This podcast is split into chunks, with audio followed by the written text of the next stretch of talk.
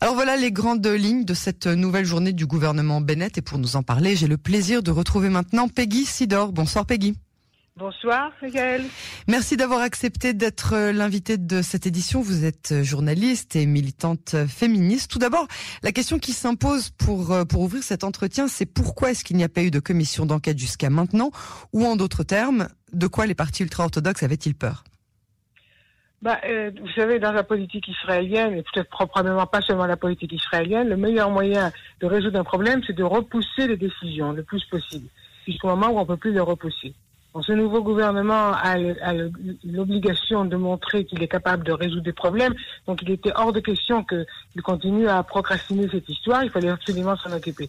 Cela dit, euh, la question de ce qui, ce qui se passe, c'est qu'il y a une grande différence entre la position de la plupart des familles endeuillées de, la catastrophe qui, est, est arrivée à Méron et les dirigeants ultra-orthodoxes qui sont, dirais-je, je dirais, un euphémisme, embarrassés par une éventuelle euh, commission de ce genre qui risquerait de montrer, euh, de, prouver qu'ils n'ont pas été à la hauteur de faire face à tellement de, de, prévisions, d'avertissements que les choses n'étaient pas correctes, ne se faisaient pas d'une manière euh, euh comme il fallait le faire, et que la catastrophe était euh, finalement euh, prévue d'avance, si vous voulez. Donc ils sont un petit peu, ils, auraient préféré que cette commission ne se, ne, se, n'arrive jamais. cela dit, il faut rien ajouter. Que Ils ont proposé des commissions alternatives avec des, commissions alternatives parce que cette commission spéciale, spéciale, spécialement, elle est proposée par nul autre que euh, euh, Lieberman, le, ministre Yvette Lieberman, qui est, comme tout le monde le sait, un énorme ennemi pour le pour la pour le, secteur ultra-orthodoxe. Il voit en lui euh, vraiment quelqu'un qui les menace exact dans leur dans leur existence. Enfin, pas physique probablement, mais dans, et, donc de, ce point de vue-là, une commission qui a été décidée, pensée, réfléchie et avancée par Lieberman est à leurs yeux euh, extrêmement pas cachère si j'ose dire. Mhm. Donc il y a ce problème. Ensuite, il faut quand même rappeler une chose, c'est que pendant des années, euh, il y a eu des, représentants du secteur Haredi qui ont proposé de trouver une solution pour arranger euh, le site de Méron et en faire un site comme celui qui est au Cotel, au, au, milieu des lamentations, où les choses sont plus ou moins réglées et, où on peut tenir des, cérémonies avec une large participation sans prendre de risques pour des vies humaines. Chose qui ne se passe pas à Méron et qui a été demandée. Les, les différentes fractions ultra-orthodoxes ont réuni la somme de 250 millions de dollars euh, à travers les, communautés dans le monde, qui devaient être matchés enfin, euh, par, le gouvernement pour pouvoir faire les aménagements nécessaires. Et, euh, ça n'a pas été fait parce que la, Haute Cour de justice a décidé qu'il ne fallait pas exproprier les partis qui appartiennent à des trusts anciens de communautés séfarades anciennes qui ont qui ont une main mise sur ces, sur euh, sur sur ces parcelles dans l'intérieur. C'est très petit comme site d'ailleurs, c'est très très petit. Et ce qui fait qu'on ne peut pas faire une cérémonie générale pour tout le monde, il faut en faire chaque fois plusieurs pour différentes chassidouyot, ce qui fait qu'il y a, qu'il y a une, une, on ne peut pas vraiment passer d'un endroit à l'autre, c'est très très très petit, très serré, d'où la catastrophe qui est arrivée cette année. Alors, personne n'est vraiment... Euh, propre dans cette histoire. Tout le monde a quelque chose, un fardeau sur les épaules, tout le monde a des casseroles derrière, et, personne n'est vraiment tout à fait euh, net dans cette affaire.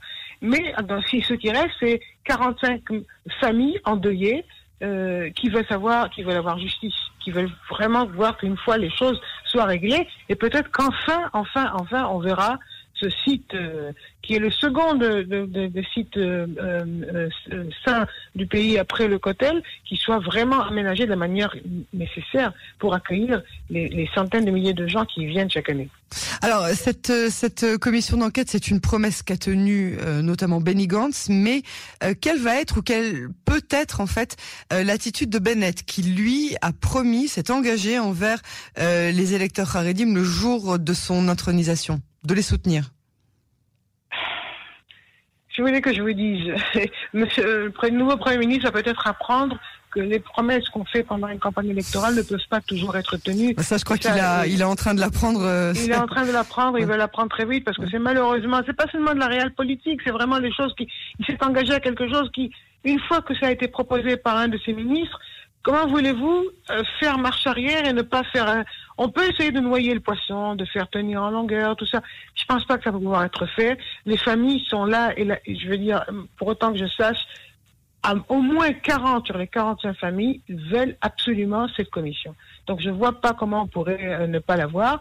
Euh, la question de savoir aussi qui va être nommé à sa tête. Il est question vaguement, pour, pour ça n'a pas été euh, confirmé, ce sera le juge, euh enfin en retraite, le juge Eliakim Rubinstein, qui est bien bien considéré de par toutes les parties finalement. Et donc peut-être probablement la personne la plus adaptée pour pour cette pour cette tâche difficile. Et pour, pour, pour, équitable pour être équitable. et, absolument pour être équitable. C'est très important de savoir qui va être à la tête de cette commission. Ça aussi il faudra décider et puis vraiment je, je vous répète il faudra qu'au moins cette commission finisse par obliger le gouvernement à faire les aménagements nécessaires à cet endroit. Parce que si, si l'année prochaine va arriver, l'Akbar l'année prochaine va arriver, hein, ça, ça, finira par arriver, et si on est dans la même situation, mais ça va être de nouveau, euh, ça va être de nouveau tragique, c'est pas possible.